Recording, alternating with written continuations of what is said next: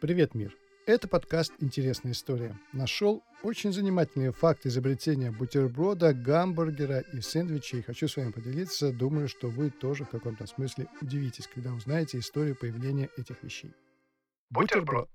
Я долго не мог поверить, что бутерброд придумал Николай Коперник. Да, тот самый астроном, создатель гелиоцентрической картины мира. Я тут же бросился перепроверять информацию, и оказалось, что это на самом деле так. И вот как это было. В апреле 1520 года замок Аленштейн осадило войско Тевтонского ордена, а Николай Коперник был комендантом этого замка. Его назначили на эту должность по протекции его дяди епископа Вацельроде.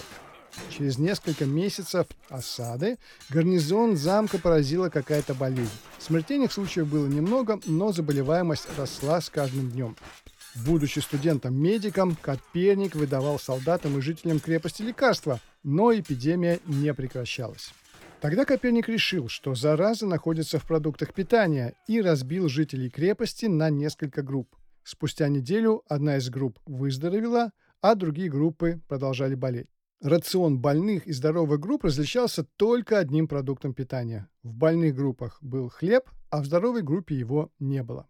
Тогда Коперник установил наблюдение за людьми и увидел, что если человек ронял хлеб на пол, то он его поднимал и клал себе в рот. Древний хлеб был грубым, почти черным, грязь на таком хлебе была не видна.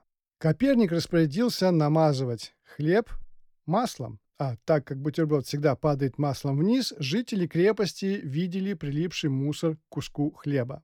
Расчет оказался верным. Эпидемия быстро прошла на спад а хлеб с маслом с того времени стал популярным продуктом питания во многих странах мира. Ведь и называется он по-немецки «буттерброд». В переводе с немецкого означает «хлеб с маслом». Сэндвич. А вот как появился сэндвич. О, это тоже очень интересная история. Давайте представим, что мы находимся во дворце графа Монтегю, Часы пробили второй час ночи, но картежники во главе с графом Монтегю и не думали расходиться. Однако многочасовая игра вызвала сильное чувство голода. Граф распорядился принести в зал еду. Слуги принесли нарезанный хлеб, мясо и овощи. Граф схватился за кусок мяса, но тут же отдернул руку. Жир налип на пальцах, и граф не мог сделать ход, а игра-то не останавливалась. Тогда он взял кусок хлеба, положил на него мясо, петрушку, помидоры, а сверху прижал еще одним куском хлеба. За ним повторили и остальные игроки. Так они смогли играть в карты, не прерываясь на еду и не пачкая карты. Осталось лишь назвать полное имя графа Монтегю. Вот оно.